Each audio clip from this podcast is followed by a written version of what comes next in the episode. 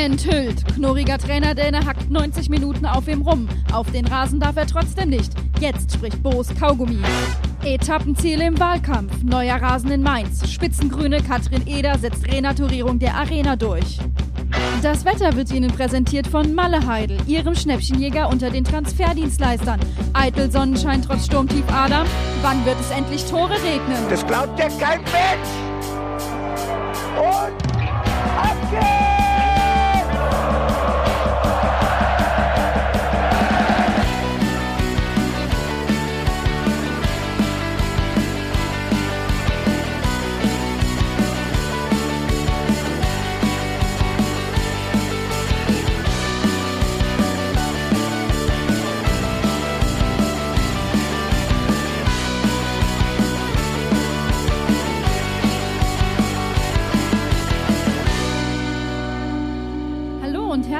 Willkommen zum Hinterhofsänger-Talk. Wir sind heute wieder für euch am Start und besprechen an diesem Sonntag das Spiel gegen Schalke. Und das Schöne ist, wir hatten einen ganzen Tag lang Zeit, das zu verdauen und für uns aufzuarbeiten. Und ich freue mich, dass ich jetzt mit euch darüber sprechen darf. Hallo Bene, herzlich willkommen. Gute. Der Und- erste Erwachsene in der Runde übrigens, ne? Jetzt mit voll 30, finde ich, äh, das erste volljährige Mitglied der Hinterhofsänger. Voll. Guck mal, jährig. Ihr habt ihn schon gehört. Hallo Janni. Ja, ich konnte ich konnte mich wieder nicht zurückhalten. Entschuldigung, Hallöchen, guten Morgen. Genau, du sagst schon richtig. Wir haben nämlich morgen, wir haben uns nämlich ganz bewusst dazu entschlossen, jetzt schon über das Spiel zu sprechen, bevor unsere Stimmung heute Nachmittag eventuell in den Keller sackt, wenn Bielefeld gewinnt. Also nutzen wir die Gunst der Stunde, wo wir seit dem zweiten Spieltag zum ersten Mal wieder auf einem nicht direkten Abstiegsplatz stehen und feiern das ein bisschen. Kann ich sehr gut mitleben. Wobei ich überhaupt nicht die Befürchtung habe, dass Bielefeld äh, gewinnt oder so oder unentschieden spielt. Wir sind absolut in Schlagdistanz, deswegen würde mich das tatsächlich jetzt weniger kümmern. Aber weil du das gerade ansprichst, fand ich, ich weiß nicht, wie es euch geht, aber ich habe das Gefühl, in den letzten beiden Spielen oder vor den letzten beiden Spielen, sowohl gegen Augsburg als auch gegen Schalke, war die Stimmung bei einigen Fans unfassbar pessimistisch und es hat, finde ich zumindest, die Stimmung in der kompletten Mainz 05-Bubble richtig nach unten gezogen. Aber das ist für mich so ein bisschen vorauseilender Gehorsam, beziehungsweise Hoffnung ist ein scheiß äh, Konstrukt, weil wir haben es jetzt, wir haben jetzt äh, gegen die Gegner, gegen die wir es eigentlich nicht gedacht hätten, wirklich Boden gut gemacht und wir sagen es ja schon die ganze Zeit, jetzt kommen einfach die Spiele, wo es wichtig ist, auch zu punkten. Und wenn du jetzt eben nicht das lieferst, was du brauchst, dann war es das auch für die Saison. Und dann steigen wir wirklich ab. Und ich glaube, dass bei vielen Fans einfach schon der Gedanke so groß ist, dass man das jetzt noch verkacken könnte, dass man einfach vor dem Spiel sagt, ich erwarte nichts, dann kann ich auch nicht enttäuscht werden. Vollkommen, vollkommen das, was ich auch denke, weil du hast es eben gesagt, die Hoffnung ist ein mieser Verräter. Das ist einfach, das ist einfach ganz schlimm. Wenn du, wenn du vorher, wenn du zur, äh, zur Halbserie, sagen wir mal zu Weihnachten, dachtest du, okay, gut, das ist gelaufen, wir, wir steigen ab, alles gut, wir hauen noch ein paar äh, junge Spieler rein und auf einmal, keine Ahnung, nicht mal äh, zweieinhalb Monate später, ist auf einmal wieder alles möglich und dass man das jetzt wieder verspielt, das ist wirklich ein, ähm, ein Trauma. Das wäre wirklich ein Trauma für den kompletten Verein, für die Fanbase, für alle. Und deswegen kann ich das schon ein bisschen verstehen. Andererseits ist es aber, andererseits ist es aber auch, ähm, ja, ist einfach so, um sich selbst ähm, vorzubereiten auf, äh, auf einen, einen, einen Schlag in die Magengrube. Und es ist irgendwie, ich, ich mag es nicht gerne. Ich, ich mag es nicht gerne, pessimistisch äh, an so ein Spiel ranzugehen. Und ähm, ich finde eigentlich im Endeffekt, ja, das, äh, das hilft dir auch nicht in deiner Stimmung. Es hilft dir auch deswegen einfach nicht, denn wenn du Pessimist bist, das vergessen ja viele Leute dann, bist du ja auch schon die Zeit vor dem Spiel scheiße drauf. nicht nur die Zeit danach. Also du bist sowohl vor dem Spiel scheiße drauf, als währenddessen, als auch danach. Also du hast eine richtig miese Zeit. Deswegen ähm, finde ich das überhaupt kein lohnendes Konstrukt. Auf der anderen Seite, ich meine, wir, wenn man jetzt mal überlegt, ich bin diese Woche auch echt wehmütig geworden, weil ja morgen auf den Tag genau das letzte Mal war, dass wir im vollen Stadion waren gegen Düsseldorf. Und ich habe das öfter gehabt, wenn wir früher ins Stadion gegangen sind, dass ich vor dem Spiel entweder keine Lust hatte, zum Fußball zu gehen oder gedacht habe, es lohnt sich eh nicht, wir verlieren. Aber in dem Moment, wo du ins Stadion reingehst, die anderen siehst und sagst, ey, wir sehen uns, wir feiern jetzt, egal ob wir gewinnen oder verlieren, dann kommt doch die gute Laune zurück. Und ich glaube, das ist das, was auch vielen im Moment fehlt einfach, dass du sagst, du wirst aus deiner schlechten Laune vor dem Spiel gar nicht richtig rausgeholt. Total. Es ist auch so ein bisschen diese, ja, wie nenne ich das jetzt am besten? Leidensbereitschaft. Ja. Leidensbereitschaft für Gutes den Wort. eigenen Verein, weil du hast niemanden quasi ähm, vis-à-vis, mit dem du zusammen leiden kannst. Das ist, glaube ich, so der Punkt, der ein klein wenig fehlt. Ich würde aber wirklich davor warnen, ähm, diesen Pessimismus weiter Einzug halten zu lassen. Ich habe ja, letzte Woche für den SWR einen Text geschrieben und habe gesagt, Mainz 05 hat jetzt schon mehr gewonnen, als sie zu verlieren haben, auch wenn sie absteigen. Und dass das eben der Punkt ist, warum man keine Angst mehr haben muss. Also jetzt so zu tun, als hätten wir was zu verlieren, wenn, doch, wenn wir doch eh schon abgeschrieben waren, macht eigentlich logisch betrachtet überhaupt keinen Sinn. Du hast, du hast vollkommen recht. Nur ist dieser Pessimismus meistens gar nicht so eine aktive Willensentscheidung. Das passiert einfach im Kopf und äh, wenn du ans Spiel denkst, also ich, ich kenne viele Leute, die haben das und die sagen, ich will eigentlich gar nicht so an sowas denken, aber äh, gerade aus den Erfahrungen, der, äh, wie Mainz 05 nun mal spielt, gegen Mannschaften, die, die schlechter sind, ähm, gegen die Guten spielt man gut und gegen die Schlechten spielt man schlecht. Und dann hast du halt auch vor so einem Spiel wie äh, gegen Schalke oder wie gegen Augsburg, hast du dann auch einfach ein bisschen mehr Bammel. Ja, aber das Äußern dieser negativen Stimmung und die Vehemenz, die da teilweise hintersteckt, das, Bene, ist ein willentlicher Akt. Und man weiß zurzeit, dass man eben sich nicht gemeinsam, also man kann auch Social Media, kann man sich auch gemeinsam hochziehen. Aber momentan ist es sich gemeinsam runterziehen. Und das ist eine Stimmung, die sich auch außerhalb von Social Media dann breit macht. Und ich bin der festen Überzeugung, äh, dass sowas immer auch ein Stück weit beeinflussend ist.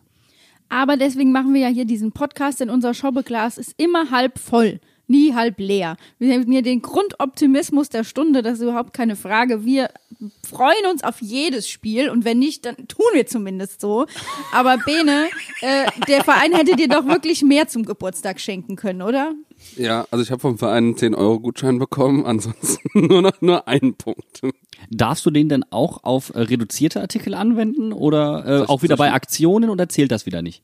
Also ich glaube, er funktioniert nicht online. So, so viel ist schon mal klar.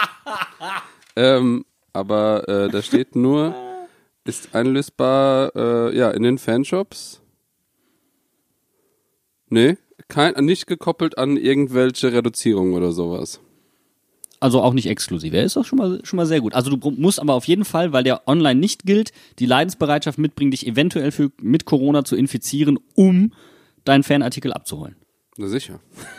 Das der Bene dazu. macht der Bene macht Terminshopping im Fanshop. Mietet sich einen ganzen, eine ganze Stunde im Fanshop ein und geht an alle, an alle Sachen, fasst die einmal an. Wow.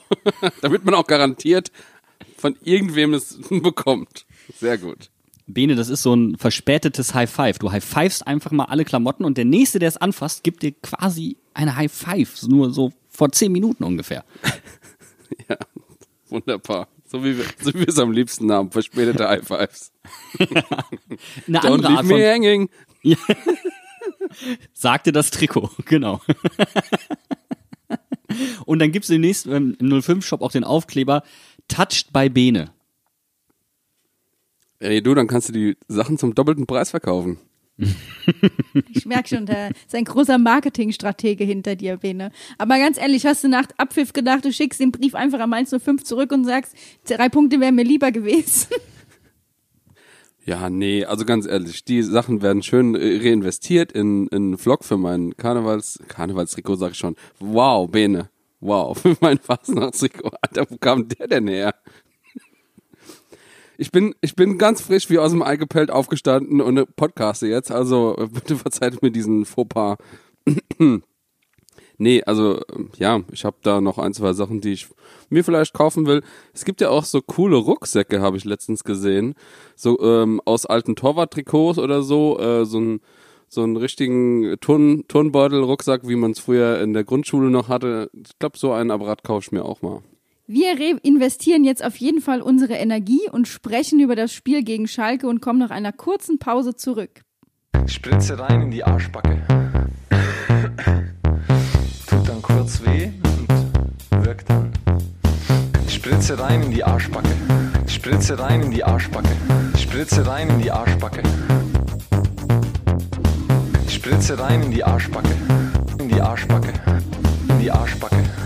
In die Arschbacke. Spritze rein in die Arschbacke. Am Ende des Abends stand auf Schalke ein 0 zu 0. Also die Mainzer haben einen Punkt aus Gelsenkirchen wieder mitgebracht. Ich habe mir überlegt, wir müssen eigentlich gar nicht über die Aufstellung reden, weil es war ja die von letzter Woche, nur dass Karim Unisivo wegen einer Muskelverletzung ausgefallen ist und durch Johnny Burkhardt ersetzt wurde und Dominik Kor nach seiner, seinem grippalen Infekt wieder in die Startelf reingerückt ist. Oder habt ihr noch zur Startelf was anzumerken? Das war wirklich so ein You serious? ist es wie, es ist echt wie letzte Woche. Wir denken so, okay, jetzt, wir spielen auf einem guten Rasen, wir, ähm, wir haben spielerisch sehr wahrscheinlich die Oberhand gegen eine Mannschaft, die eigentlich schon abgeschlagen ist und die nur kämpfen wird. Und dann stellen wir dieselbe Elf auf wie sonst immer. Ganz ehrlich, das, da, da ist schon wieder spätestens da, wir haben eben über Pessimismus geredet, da war mein Pessimismus dann da. Wo du dann gesagt hast, mhm, I told you so. Mhm, geht schief. Ja, genau, du hab Ich ich spreche nicht mit dir. Das ist ein Fehler. Das habe ich letzte Woche schon gesagt. Ich weiß es besser. Mhm. Offensichtlich wusste ich es besser, weil wir haben 0-0 gespielt. Deine Inner Queen ist einfach mal komplett on fire gewesen. Äh, äh, äh. Ich fand tatsächlich die Aufstellung von Schalke viel interessanter. So. Denn äh, Gramotzes hat das gemacht, womit man auch rechnen konnte. Was willst du auch sonst anderes machen, wenn du mal gerade eine knappe halbe Woche hast mit einer neuen Mannschaft?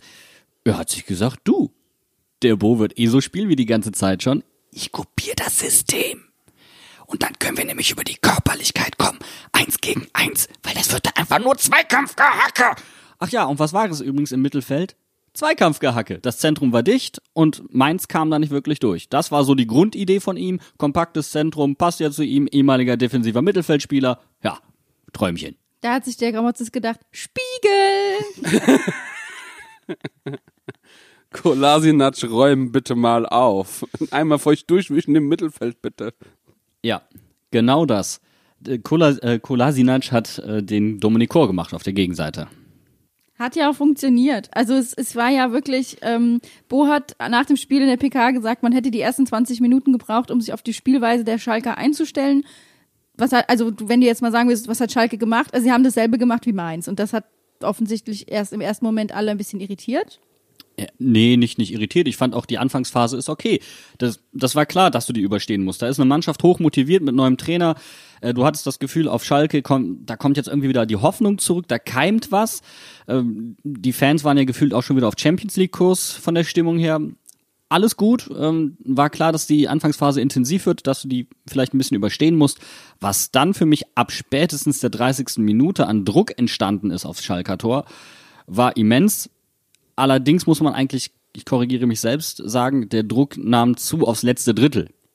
Nicht so sehr aufs Tor. Es gab zwar zwei gute Chancen, aber im Endeffekt dann auch nicht wirklich mehr. Wir hatten in den letzten zehn Minuten acht Torchancen und Schalke hatte äh, vorher schon den Kopfball von Mustafi, glaube ich, irgendwo in der 20. Minute rum. Und da hatten wir vorher noch gar keine Möglichkeiten vorne drin. Da war wirklich bei uns nichts. Und dann in den letzten zehn Minuten, zwölf Minuten hatten wir eine Druckphase, wo ich auch dachte so, wow, okay, also jetzt wollen sie. Ja, es hat vor allen Dingen, ich, ich meine, weil ich habe das Spiel jetzt im Real Life mir nicht nochmal angucken können, ähm, einfach weil ich keine Zeit hatte. Ich glaube aber, dass man es geschafft hat, ähm, Schalke wesentlich tiefer zu binden, dass die langen Bälle nicht mehr so gezielt kamen, um dann einfach auch sich besser zuordnen zu können, um dann die entscheidenden Duelle ähm, zu gewinnen und quasi schon die ersten Bälle auch schon zu gewinnen. Und notfalls dann die zweiten Bälle, die Schalke nicht mehr äh, so kontrolliert hinten rausspielen konnte. Man hat also wirklich sehr gut den Schalker Spielaufbau torpediert. Und dann fand ich es, weil ich glaube, das war es auch schon zur ersten Halbzeit, außer ihr habt noch was. Ja, es war auf jeden Fall so, ähm, sich das mal angucken, durchatmen, Vollgas geben.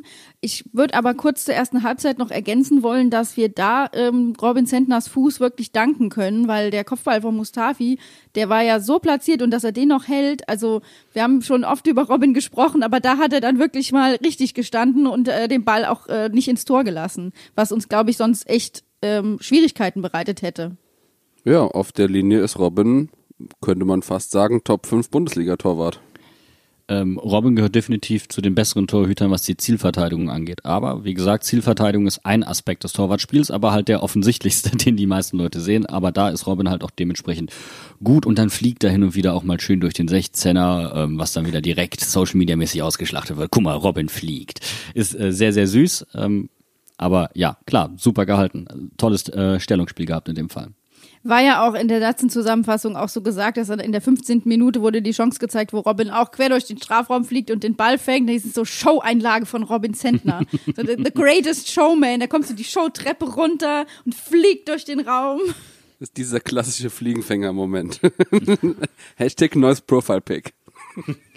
Das ist es. Hashtag Highlight Reel. Ja, aber er hat ja gut gehalten. Also hat er sehr, sehr gut gemacht. Äh, Ich glaube, über Robin braucht man in dem Spiel nicht ein einziges Wort verlieren, außer ein positives. Nee, überhaupt nicht. Ich wollte einfach nur sagen, das war, ähm, die, die Schalker hatten in der ersten Halbzeit auf jeden Fall mehr Möglichkeiten und sind auf jeden Fall einmal nah ans Tor rangekommen und dann waren wir einfach froh, dass es nicht funktioniert hat. Weil in der zweiten Halbzeit, da können wir dann vielleicht einfach überleiten, da sah das Ganze ein bisschen anders aus. Ja, und ich hätte mir gewünscht, dass es schneller noch reagiert wird. Ich fand den Wechsel von Latza raus und Djanga rein sehr, sehr gut. Ähm, dieses, dieses Dreigestirn da in der Mitte aus Chor, Barrero und Latza, das, das, das harmoniert sehr, sehr gut. Entwickelt aber relativ wenig Druck nach vorne, weil Barrero und Latza, ähm, weil Chor mehr den Ausputzer gibt, ähm, die sich abwechseln, immer wieder vorne reinstoßen, auch die Tiefenläufe machen, aber halt, naja, aufgrund ihrer Fähigkeiten keine sonderlich große Torgefahr ausstrahlen. Das harmoniert sehr, sehr gut.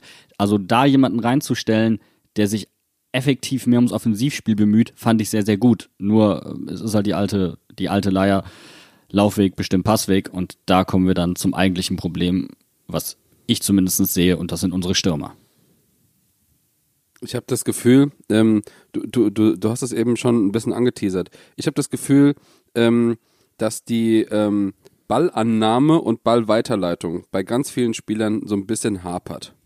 Ähm, und das, das siehst du gerade, du hast gesagt, Laufweg bestimmt Passweg. Und ich, ich finde, das siehst du gerade, äh, wenn, wenn Djanga oder wenn Stöger auf dem Platz ist, wie unpräzise teilweise die anderen Spieler passmäßig sind. Und das ist eigentlich das, was mich komplett ärgert. Weil wenn du lange Bälle schlägst, gerade auf unsere Stürmer, und die den Ball weiter stoppen, als ich ihn schießen könnte, ganz ehrlich, dann macht das einfach irgendwann keinen Sinn, weil dann wird der Ball dann von irgendeinem Verteidiger wieder abgeräumt oder der nächste Spieler von uns muss dann reinrennen oder sowas. Ich finde das einfach, das ärgert mich einfach und ich dann empfinde ich das Mittel von, einer lang, von einem langen Ball einfach nicht sinnvoll ausgenutzt. Es ist vor allen Dingen das Problem, das ich bei Adam Soloy sehr konkret sehe, ähm, der eine überragende Technik auch am Ball hat, der unter hohem Druck auch teilweise gut die Bälle festmachen kann. Allerdings geht er mir in dieser Rolle etwas zu sehr auf, äh, denn selbst wenn wir mal kurz durchkombinieren, steht er immer mit dem Rücken zum gegnerischen Tor. Das heißt, der hat halt einen Wendekreis wie ein Gelenkbus. Bis der sich mal rumgedreht hat, ist meistens schon etwas Zeit vergangen. Und es gab eine sehr tolle Balleroberung äh, von Leo Barrero auf Adam Soloy, die komplett verschenkt wurde. Da wären die zu dritt, zu viert auf zwei Mann in der Viererkette, Vierer, in der Dreierkette da auf Schalke zugelaufen, die komplett unsortiert waren in dem Moment und es ist leichtfertig verschenkt worden. Und das sind einfach so Momente, wo du merkst, Adam positioniert sich, er, er geht mehr auf den Ball zu, was hin und wieder wichtig ist, dass du dich auch anbietest, auch für so einen steil, klatsch steil. Allerdings werden damit häufig Tiefenläufe verhindert, die in dem Fall viel sinnvoller wären. Und äh, Johnny Burkhardt hat gerade einfach das Problem, Bo sagt, er braucht Schlüsselmomente, das heißt, er soll Tore schießen. Er arbeitet auch sehr, sehr viel, allerdings läuft er wirklich, er trifft zurzeit immer noch viele unglückliche Entscheidungen. Wo du, wo du gerade eben Adam gesagt hast. Ich meine, ich habe ja eben auch schon kurz drüber gesprochen. Adam hat einfach sieben von 21 Kopfballduellen gewonnen. Und wenn du einen Stürmer vorne bringst, als Sturmtank, der der, der, der Zielspieler ist für die langen Bälle, das ist einfach zu wenig. Wie viele Kopfballduelle hat dagegen ähm, Mustafi gewonnen? Ähm, das sind 11 von 14. So, da hast du den Wert. Und das ist nämlich genau der Punkt. Das ist genau der Punkt. Und er hat es gut verteidigt. Er hat ihn nämlich nicht gefault, sodass wir zu Standards gekommen wären, sondern er hat ihn wirklich einfach weggeräumt. Der hat da kein Land gesehen. Und ab dem Moment muss ich doch sehen, okay, ich brauche mehr Bodenpersonal. Und das eigentlich spätestens für mich ab der 52. Minute, wo gefühlt der erste Schnittstellenpass von Djanga gespielt wurde, der ankam und zwar im 16er. Das war das erste Mal, dass ein flacher Pass gut reinkam, gut ankam. Ab dem Moment wäre ich Feuer und Flamme gewesen und hätte dann die Wechsel, die erst in der 89. Minute, ich glaube, das muss man doch schon mal sagen, in der 89. Minute gemacht wurden, gemacht. Burkhardt raus, Quaison rein und wer was, Stöger auch noch rein. Weil ab dem Moment war klar, Schalke kriegt keine Luft mehr heute hier. Und da hättest du einen Druck aufgebaut, weil Djanga und auch Stöger einfach in der Lage sind, individuell ganz anders zu reagieren, der seinesgleichen einfach gesucht, gesucht hätte. Der wäre viel zielstrebiger gewesen. Ich muss mich übrig, übrigens ganz kurz äh, korrigieren. Ähm, Adam hat drei von zwölf Kopfballduellen gewonnen. Das waren die gesamten äh, Duelle, äh, sieben von 21. Ja, aber ist immer noch nicht gut. Ja. Aber es, du siehst, es war fast die ganze Zeit noch Eins- weniger, als wir dachten. Genau, es war fast quasi die ganze Zeit eins gegen eins. Ne? Ähm, aber was ich halt am Anfang, und ich glaube dann nochmal ein kleiner Rückblick auf die erste Halbzeit, da hat Schalke halt das Zentrum extrem gut dicht gemacht. Und du hast am Anfang gesehen, dass Mainz das Spiel nicht wirklich breit gemacht hat, gerade auch in den ersten 20, 25 Minuten, sondern probiert hat, die Tiefe zu suchen, um zu gucken, wie fest stehen die denn da. Und das haben sie später besser gemacht und haben das Spiel mehr nach außen verlagert. Wir spielen zwar mit einer Dreier- respektive Fünferkette, das sieht in Wirklichkeit aber teilweise mehr nach Viererkette aus, weil die halt wirklich so hoch stehen und dann auch diesen Druck entfachen wollen. Was dann aber zum Problem in der zweiten Halbzeit wird, man hat sich gesagt, okay, wir nehmen nicht das Zentrum, wir gehen über außen. Wir haben, sage und schreibe, verdammte, schon wieder. Ich meine, das hätte man nach Augsburg sehen müssen, dass, dass, wir, dass dieser Weg nicht zielführend ist. 31 Flanken geschlagen. 31. Und davon kamen neun an. Und in der ersten Halbzeit war die, war die Taktik teilweise lange Bälle Richtung Eckfahne, um da dann auf die Bälle zu gehen, auf die zweiten Bälle vor allen Dingen. Oder sich den Ball zu erobern, um da gefoult zu werden. Und das sind so Punkte, das ist mir offensiv einfach viel zu wenig durchdacht. Und ich habe es gerade schon mal angesprochen, wir spielen zwar mit Dreier respektive Fünferkette, aber du siehst das teilweise, dass vorne drei, vier, fünf Leute stehen, um auf diese Bälle dann zu gehen, um die Abwehrkette auch relativ tief zu ziehen. Aber das ist einfach insgesamt zu wenig. Es hört sich jetzt vielleicht blöd an, aber was glaubt denn Bo Svensson, was wir für eine Rumpftruppe haben, dass man dem nichts anderes zutraut? Oder gibt es da keine anderen Ideen? Also, das ist doch, wir haben das doch letzte Woche, habe ich mir doch gedacht, ey, die, die hundertste Flanke, sie wird nicht ankommen, es funktioniert nicht. Und das war halt auch diese Woche wieder äh, Mainz 05 und der Chancentod, so Teil 8 der Harry Potter-Reihe, weil das, es, es ist einfach absolut nicht zu verstehen, warum das offensiv vorne nicht funktioniert. 20 Torschüsse, aber nur zwei aufs Tor. Das ist, sorry, das ist erbärmlich. Entschuldigung. Und das ist auch die Statistik, die jeder genannt hat nach dem Spiel. Dominik Kor, Bo Svensson, äh, die haben alle drüber geredet. 20 Schüsse, nur zwei aufs Tor. Aber, was man dabei äh, zum Beispiel jetzt nicht sieht, es waren auch 10 geblockte dabei. Das heißt, die Schusspositionen, die waren teilweise gar nicht so gut und die waren einfach nur draufgebolzt. Also, das war jetzt nicht so, als hätten wir so einen riesen Chancenplus gehabt. Die Abschlüsse waren nicht gut. Sieben Schüsse daneben, äh, zwei on target und irgendwie äh, äh, zehn oder elf geblockt. Das ist, das ist nicht gut. Und selbst die Dinger, die aufs Tor gingen, waren jetzt äh, schon so, dass ein Bundesliga-Torwart sie halten kann. Also der Schuss von Johnny Burkhardt, flach aus der Drehung, der war gut, der war gut und auch, auch gut ge äh, gehalten von Renault. Nur wenn man sich die Szene nochmal ganz anguckt und mal kurz auf Pause drückt, sieht man, wie Philipp im Vene direkt vorm 16er einschussbereit steht. Wenn Burkhardt den einfach nur ablegt, hat der freies Schussfeld und muss sich nicht erst drehen oder so weiter. Also es werden häufig, selbst bei Situationen, die gut aussehen, ist es eigentlich die falsche Wahl, die in diesem Moment getroffen wird. Vene kam da mit 120 k angerannt. Also Ja. der hätte den einfach in die Maschen gedonnert. Da, da hättest du nichts mehr machen müssen. Der hätte einfach nur noch flach, flach draufpassen müssen aufs Tor. Quasi Danny-Style. Und da, dann wäre der drin gewesen. Also halten wir fest, diese hohen Bälle waren für mich der falsche Ansatz. Es hätte im Endeffekt für mich früher Bodenpersonal gebraucht. Ja. Das ist einfach so der ganz zentrale Punkt. Und ich glaube, wir sprechen dieses Thema jetzt auch Woche zu Woche an. Ich, ich muss ehrlich sagen, ich habe auch das Gefühl, wir, wiederholen uns jetzt seit ganz, ganz vielen Wochen. Ich gehe manchmal in den Podcast und denke, ich, boah, ich habe schon wieder die gleichen Punkte aufgeschrieben. Leck mich doch am Arsch. Ist ja wirklich grausam es, mir fehlt der Mut bei der Aufstellung. Und wenn ich dann sehe, dass unsere Jungen wie Nebel und Mustafa und so weiter alle in der zweiten Mannschaft stehen, ähm, ich würde mir wünschen, Gib denen doch einfach mal die, die Möglichkeit. Gib denen doch einfach die Möglichkeit. Ja, ich habe gestern Instagram aufgemacht und direkt einen Post von Paul Nebel angezeigt bekommen. Ey, so ein wichtiger Sieg, danke. Und ich konnte noch in, in der 85. oder wann mit einem Assist helfen und du sitzt davor und denkst dir nur so, das hätten wir am Freitag auch gut gebrauchen können. Also, ah, das ist so, ist wirklich so eine, so eine Serie rätselhafter Ereignisse. Ich, also du kannst hier alle Kinderbuchklassiker zitieren, es passt immer. Es ist vor allen Dingen einfach so, und wir haben das ganz am Anfang mal gesagt, wenn du mit so einer erfahrenen Truppe spielst, die im Durchschnitt 27 Jahre alt ist, dann sind solche Fehler halt eigentlich weniger zu entschulden, als wenn junge Spieler sie machen. Das ist einfach das, das Problem an der ganzen Kiste. Das ist genau das Problem. Wir haben, wir haben uns während dem Spiel noch äh, unterhalten und äh, haben uns ge gefragt, ach, wen könnte man denn jetzt eigentlich noch mal bringen? Und äh, gerade für zum Beispiel Leo Barrero, der dann gerade in der zweiten Hälfte irgendwann ein bisschen abgebaut hat. Und da denke ich mir, das wäre der optimale Zeitpunkt für äh, Niklas Tauer gewesen.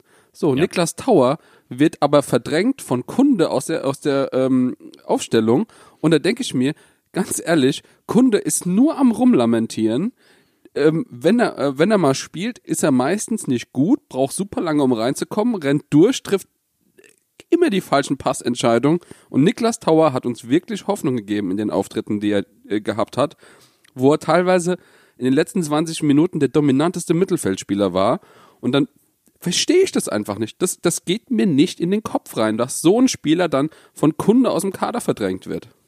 Bevor wir uns jetzt zu sehr aufs Personal beschränken, weil ich glaube auch, äh, das Personal könnte, ähm, das Personal, das da ist, könnte ja auch anders agieren, sagen wir es mal so. Auch das, ähm, was, was auf der Bank ist. Ich möchte einfach nur mal ein Beispiel bringen.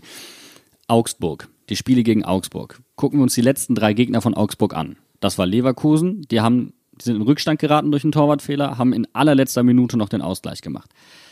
Ähm, dann kam Mainz, wir sind in Rückstand geraten, auch durch einen Torwartfehler, haben verloren. Und dann kam jetzt die Hertha, die ist auch 1-0 in Rückstand geraten, allerdings diesmal Surprise, Surprise, nicht durch einen Torwartfehler. Ich wusste gar nicht, dass Augsburg auch ohne Torwartfehler Tore schießen kann.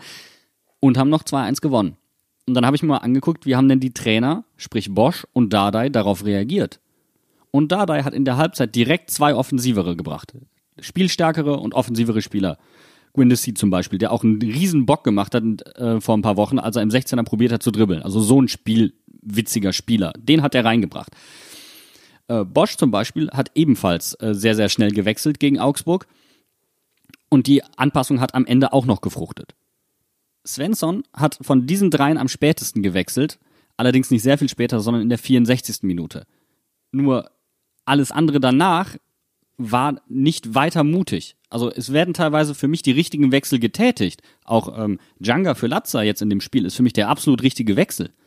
Nur der Mut wird dann nicht weiter forciert. Also wenn man sieht, okay, das hat einen Impact, aber ich, ich will mehr. Ich will dieses Tor jetzt haben. Ich will diese Punkte haben. Ich bringe jetzt noch den. Fuck off. Jetzt.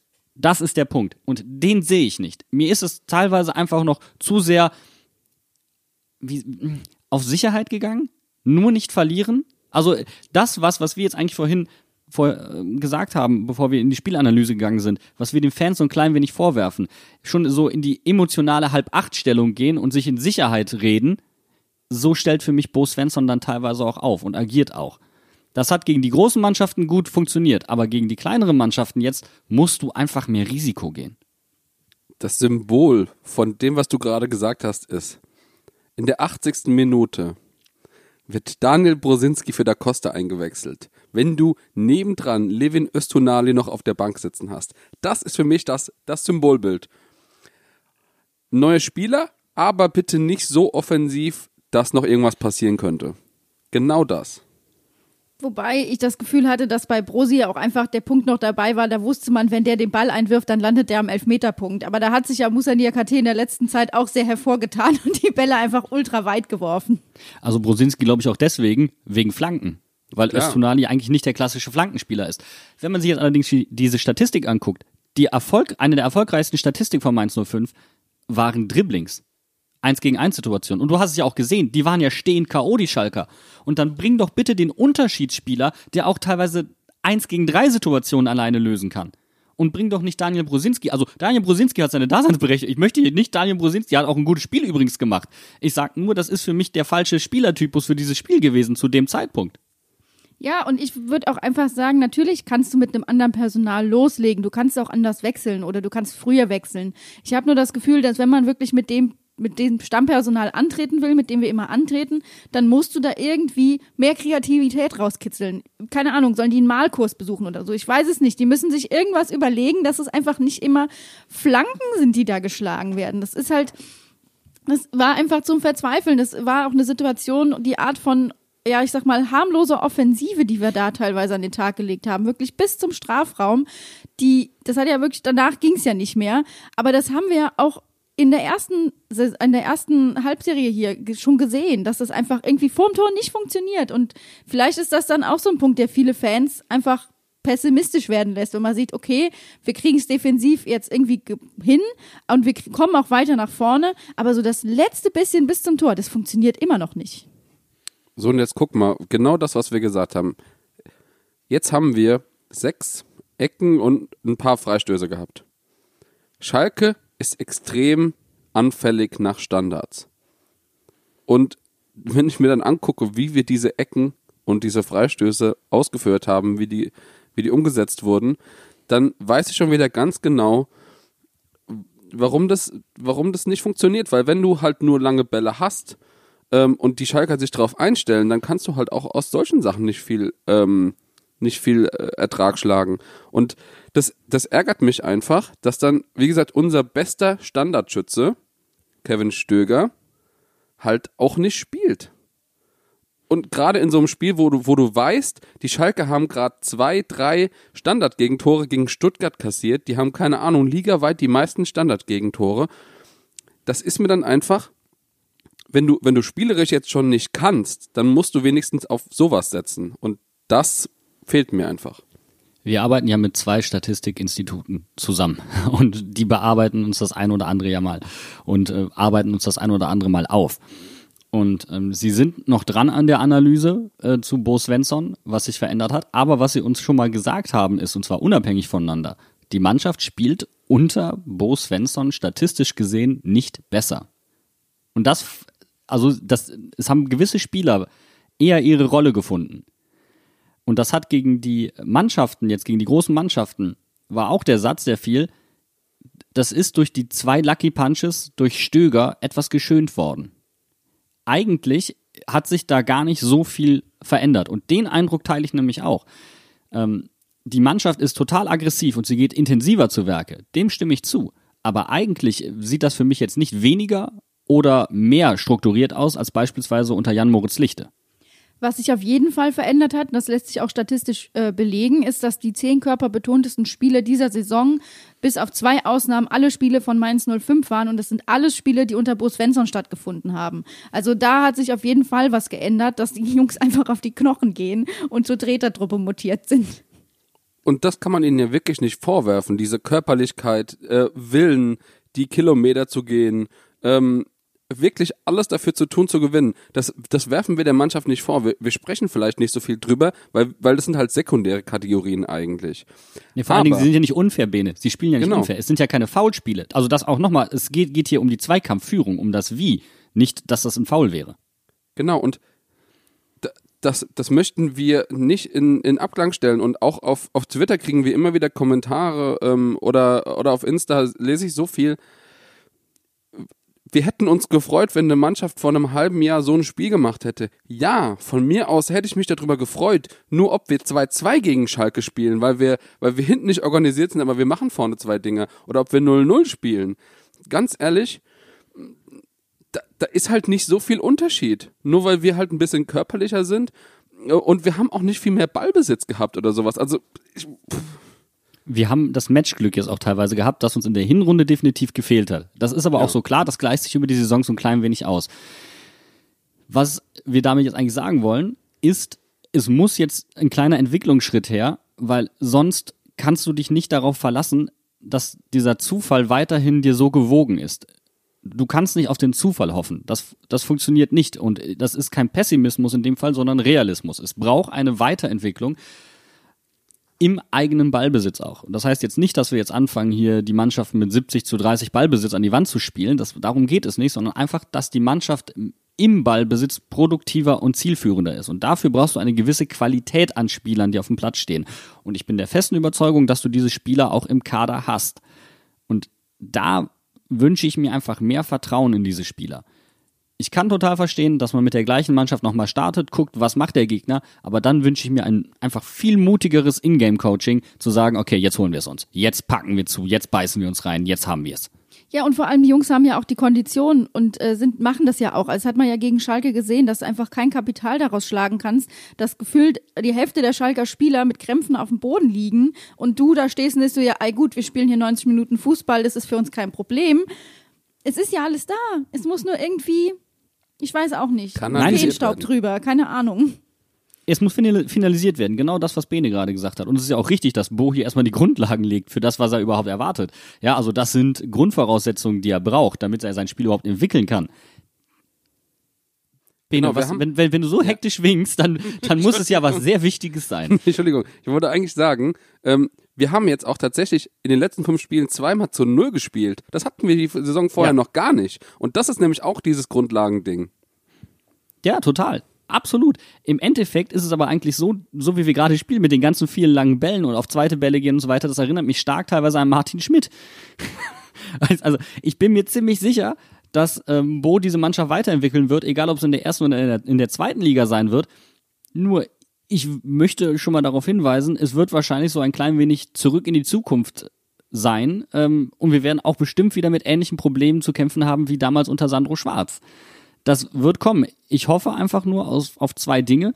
Erstens, dass das Umfeld aus seinen Fehlern im Umgang mit Sandro Schwarz gelernt hat. Und zweitens, dass Bo aus den Fehlern von Schwarz gelernt hat, die der begangen hat. Das Schöne ist, ich habe den, hab den Eindruck, weil, weil wir Martin Schmidt jetzt hier sitzen haben, das, was du eben gerade gesagt hast, Bo muss quasi den kompletten Bogen machen. Er, er fängt an bei Martin Bogen machen. Bogen, genau. Ähm, er muss, er muss anfangen vom Martin Schmidt Fußball, unter dem wir erfolgreich waren, der aber so ein bisschen outdated ist. Und er muss den, den Bogen spannen über den Sandro Schwarz Fußball zu dem Fußball, wo wir hinwollen. So, also er muss quasi alles, was wir in den letzten vier, fünf Jahren gemacht haben, muss er eigentlich abdecken. Und das wird seine, seine große Herausforderung sein, ob er das schafft mit der Mannschaft. Und ich denke, er kann es schaffen. Aber es wird auf jeden Fall eine Schwierigkeit sein. Und ich plädiere definitiv dafür, nicht in dieses Denken zu, zu äh, verfallen, ah, wir sind jetzt dran, jetzt haben wir wieder was zu verlieren. Äh, sowohl Fans als auch Mannschaft dürfen dieses Denken auf gar keinen Fall entwickeln, denn nach wie vor, wenn wir es nicht schaffen, wird jeder sagen, ah, das hat sich in der Hinrunde bereits abgezeichnet. So, das ist egal. Also wir sind immer noch die Abgeschriebenen. Es ist egal. Wir können nur gewinnen. Bitte lasst uns auch so auftreten, als Fans und als Mannschaft. Ja, Dominik Kur hat es ja nach Abpfiff gesagt. Wir haben die, wir haben die Schalke auf Abstand gehalten. Wir haben einen Punkt geholt und äh, ja, das ist im Prinzip das Fazit, was wir daraus ziehen. Wir haben nicht verloren, so. Und das ist, wir backen jetzt einfach kleine Brötchen. Schalke auf Abstand zu halten ist auch okay. Oder würdet ihr ein anderes Fazit zu dem Spiel ziehen? Es war äh, auch hinsichtlich der Paarungen, die jetzt an diesem Spieltag noch laufen, das zweite Sechs-Punkte-Spiel eigentlich. Und wenn du jetzt angenommen alle Punkte zählen doppelt, dann hast du von, von zwölf möglichen Punkten ja zwei geholt. Andererseits, wir waren halt tatsächlich nicht in dieser Situation vor dem Spiel, dass wir gewinnen hätten äh, zwingen müssen. Es wäre sehr gut gewesen, wenn wir gewonnen hätten. Auch schon letzte Woche gegen Augsburg. Aber Schalke musste gewinnen. Und wenn du dir anguckst, wie sie gespielt haben, da war zwar teilweise Potenzial da, aber sie haben ihre Chancen, zwei Chancen hatten sie, zwei sehr gute Chancen, aber ansonsten war da nichts. Und wir haben das Spiel eigentlich super souverän, super dominant gespielt und darauf müssen wir jetzt aufbauen. Wir, brauchen halt einfach tatsächlich, wie wir es eben gesagt haben, jetzt die richtigen Spieler vorne drin, die die Entscheidungen treffen und die die Wege gehen, dass das auch gesch geschafft werden kann. Und das, der Kader gibt das her. Das ist ja das Schöne. Unser Kader gibt das her. Wir haben die Laufleistung. Wir, wir können die Gegner in Grund und Boden rennen. Und die sind stehen K.O. Jetzt gilt es halt auch, diesen nächsten Schritt zu machen. Absolut. Und ich glaube, da können wir auf drei Punkte zurückgreifen, denn ein Punkt fehlt mir noch, denn wir haben mit Saint-Just und mit Nyakate äh, zwei der gefährlichsten Innenverteidiger in der Bundesliga, nicht weil sie so viele Tore schießen würden, auch wenn Musa neuerdings gerne trifft, sondern weil sie mit die meisten Großchancen vorbereiten. So, das ist auch ein, ist ein super Fund. Also auch die beiden haben sich nochmal gut entwickelt. Die haben ihre Rolle besser gefunden unter Bo Svensson. Ich glaube, das kann man auch nochmal ähm, sehr, sehr gut festhalten. Und ich glaube, dass jetzt ein Gegner kommt, der uns besser liegt. Weil Freiburg ist eine Mannschaft, die will mitspielen. Das heißt, wir können uns wieder mehr auf unsere Basics konzentrieren. Und es ist eigentlich keine große Mannschaft. Die spielt eine überragende Saison, aber eigentlich ist es eine Mannschaft und ein Verein, der sich mit uns auf Augenhöhe befindet. Eigentlich perfekte Bedingungen. Vielleicht ist das hier das eigentliche Sechs-Punkte-Spiel. Pass auf, da muss ich nämlich auch wieder an Harry Potter denken. Manche fünf setzt sich den sprechenden Hut auf und der Hut sagt, es ist alles da in deinem Kopf. Und Bo Svensson wird dir auf dem Weg zur Größe helfen. Pass auf, Janni, ich setze sogar noch einen Nicht drauf. gegen Schalke, nicht. Wenn du dir sicher bist, okay, dann gegen Freiburg. Ich, ich gehe sogar noch einen Schritt weiter. Nach Freiburg spielen wir gegen Hoffenheim. Das ist noch eine Oh ja. Mannschaft, die sich gerade im Aufwind befindet und die äh, eher etwas spielerischer veranlagt ist als wir, wo wir wieder aus unseren Sachen, die wir können, Kapital schlagen können. Das heißt, wahrscheinlich sind diese zwei Spiele, dieses kleine Intermezzo in den ganzen Abstiegsgegnern, die wir jetzt haben, sind wahrscheinlich die wichtigsten zwei. ja. Und stell dir mal vor, du gehst da mit sechs Punkten raus, was total realistisch ist. Es ist machbar. Sechs Punkte. Du holst da sechs Punkte. Dann guck, dann leuer doch mal kurz auf die Tabelle. Dann bist, dann bist du da unten, hast du dich echt ein Stück weit befreit und den Druck woanders hingegeben. Und dass Kramer im Bielefeld funktioniert, das muss er erstmal unter Beweis stellen. Genau, und Bielefeld ist nämlich dann, direkt dann auch der nächste Gegner. Und äh, also wir haben, wir, wir hangeln uns quasi von, von Gegnern, die spielerisch was können, zu den, über die anderen drüber. Und wir, ganz ehrlich, ich will diese zwei Spiele jetzt gewinnen. Freiburg war das erste Bundesligaspiel, was wir gewonnen haben. Es wäre doch schön, wenn es auch dass, dass, äh, äh, dass wir beide Spiele gegen die gewinnen können. Das wäre wirklich mal so ein Zeichen, ah, jetzt, wir wollen, wir haben Bock und jetzt lassen wir auch endlich mal die Ergebnisse zu uns Und kommen. was meinst du, was der Robin brennt und in der Mannschaft sagt, so, und dem Flo, dem packen wir jetzt ein paar Dinger in die Hoppelbox. Jawohl, ja, und überhaupt nicht anders. Und der ist genauso scheiße wie ich. Und der macht genauso Torwartfehler. Der ist genauso kacke. Habt ihr gesehen? Ist das überhaupt noch eine Hoppelbox jetzt mit dem neuen Rasen? Ja, das ist nämlich die gute Frage. Wir kriegen ja einen neuen Rasen, vielleicht wird das dann alles etwas besser, wobei auf Schalke haben wir gesehen, es liegt nicht wirklich am Rasen. Ich sehe schon eine Grätsche von Dominic Korn, der legt so einen kompletten Streifen Rollrasen auf. Der wird dann so aufgewickelt wie so Klopapier. Wo ist der Kartoffelacker? Ich will den Kartoffelacker wieder haben. Dann flüge ich halt selber um. Top, top Idee. Aber es ist schon wieder wie jede Woche. Wir reden 40 Minuten lang über ein Spiel und am Ende habe ich das Gefühl, von lauter Freude und Euphorie könnte ich jetzt einfach mal ein Pikolöchen aufmachen dafür, dass wir einfach die Abstiegsplätze verlassen haben. Wir sind aktuell auf einem Relegationsplatz, Leute. Das ist seit dem zweiten Spieltag nicht mehr passiert. Also da müssen auch jetzt mal zumindest die kleinen Korken knallen, oder? Ja. Ja, Insekt vielleicht. ja. Das ist, das ist eine gute Idee. Ich habe den Sekt eh schon noch gekühlt. Den, den einen habe ich nicht getrunken an meinem Geburtstag. Ey, dann, heute gönn ich mir. Also wirklich, es gibt mehr Grund, positiv an die kommenden Spiele ranzugehen, als negativ. Wirklich. Das ist, glaube ich, äh, ein Appell, den wir an alle richten können. Auch wenn wir uns natürlich auch total abfacken. Und glaubt mir, wir fucken uns teilweise viel, viel schlimmer ab als ihr, ähm, weil wir auch noch ausführlich darüber reden müssen und uns eventuell auch noch das ein oder andere Spiel auch nochmal angucken müssen, was überhaupt nicht so geil war. Stellt euch mal vor, ihr nutzt so einen freien Samstag mit einem Corona-Spaziergang über 20 Kilometer, lauft durchs wunderschöne Rheinhessen. Das Einzige, woran du denkst, ist, oh Mann, was müssen wir morgen alles in der Sendung machen? Was hat mich am Freitag so sehr geärgert, dass ich das morgen unbedingt mitteilen muss? Das, das sind echte Probleme. Und immer dran denken. Auch wenn wir mal was extrem Negatives auf Social Media posten, so wie zum Beispiel ich nach dem Spiel, der einfach nur Brass hatte. Nehmt nicht alles zu ernst. Wir lieben Mainz 05. Ich habe immer noch meine rosarote Brille, nur manchmal muss man einfach ein bisschen wenden. Ja, man sollte halt einfach nur nicht im, im Vorfeld schon die Flinte ins Korn werfen. Das ist einfach keine gute Strategie. Denn dann, denn dann kannst du ja gar nicht mehr schießen. Und das ist eigentlich genau das perfekte Bild für die Mannschaft gewesen. Die Flinte vorher ins Korn geworfen und am Ende irgendwie nicht mehr getroffen. Wir empfehlen euch auch, wenn ihr euren Ärger irgendwie loswerden wollt, einfach mal Dinge in was reinzuwerfen. Und dafür gibt's nämlich jetzt an, an der Arena die Hoppelbox, beziehungsweise den großen Container, wo man einfach Sachen abgeben kann, weil wie in jedem Jahr ähm, die Fanabteilung zu Ostern die Aktion Hoppelbox wieder startet. Normalerweise war das ja immer so, dass man fertig gepackte Boxen abgeben konnte. Das ist natürlich jetzt aufgrund der Corona-Situation nicht möglich. Aber es gibt am Stadion wie so Tonnen und da kann man einfach die Sachen, die benötigt werden, ablegen. Was das genau für Dinge sind, steht alles auf dem Infosheet, äh, was wir euch natürlich in den Shownotes verlinken. Aber ich glaube, wenn ich das richtig im Kopf habe, sind das auf jeden Fall auch wieder so Fischdosenprodukte oder auch Bücher zum Beispiel. Ähm, guckt euch das einfach mal an, macht einen kleinen Corona-Spaziergang und geht zur, äh, zum Stadion und gebt da eure Sachen ab. Ja. Und auf so einem Spaziergang, auf, auf einem weiten Feld, da kann man die negativen Gefühle auch mal rausschreien, ohne dass jemand mitbekommt.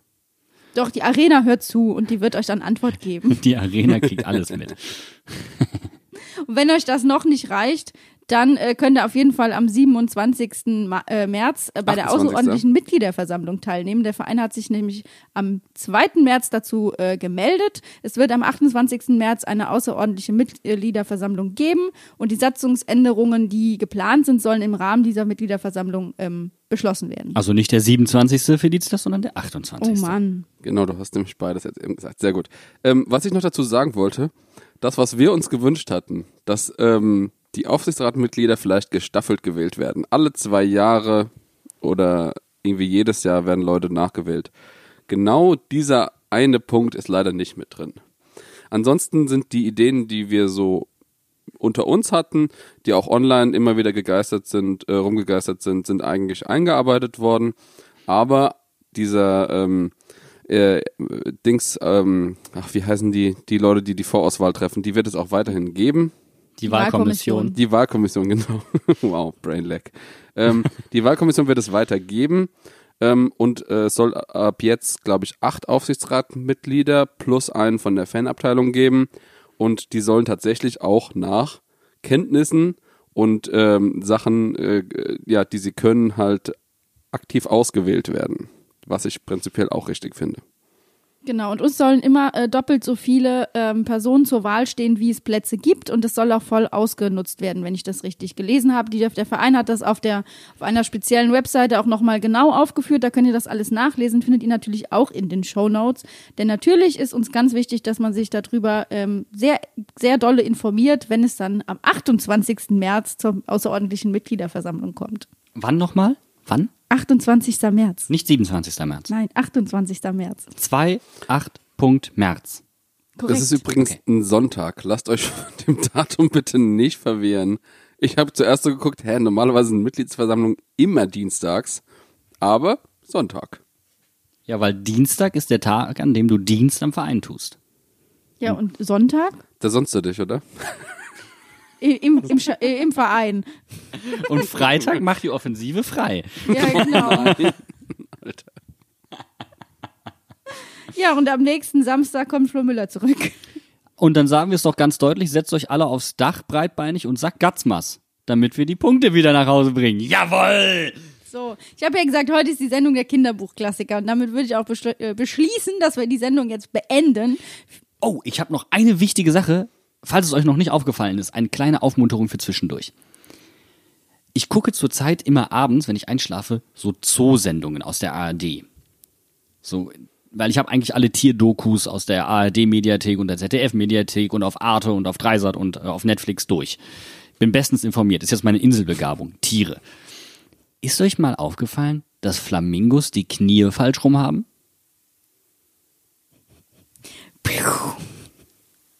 Mir ist nur aufgefallen, dass es im Leipziger Zoo zwei Alligatoren gibt, die Ellie und Gator heißen. Das ist auch sehr schön. Bene kommt nicht mehr klar. Bene, und wie heißt jetzt nochmal deine Katze? Floki. Das klingt erbärmlich dagegen. Hat die die Knie Jo, du wenigstens klingst falsch rum? erbärmlich dagegen. Hat die wenigstens die Knie falsch rum? Nein, aber die kann ihren Schwanz in alle Richtungen biegen. Außerdem, ich gucke auch Tierdokus. Also eine Tierdoku. Also wie gesagt, achtet mal drauf. Äh, Flamingos, aber auch Strauße, die haben die Knie falsch rum. Mit dieser Abschiedsweisheit entlassen wir euch in den Sonntag. Ähm, guckt euch das Spiel gegen Bielefeld an oder lasst es. Wir werden uns auf jeden Fall nicht ärgern. Bis dahin. Und dann hören wir uns in der nächsten Woche wieder. Und zwar am Sonntag. Und bis dahin macht's gut. Ciao, ciao. Arrivederci. Tschüss.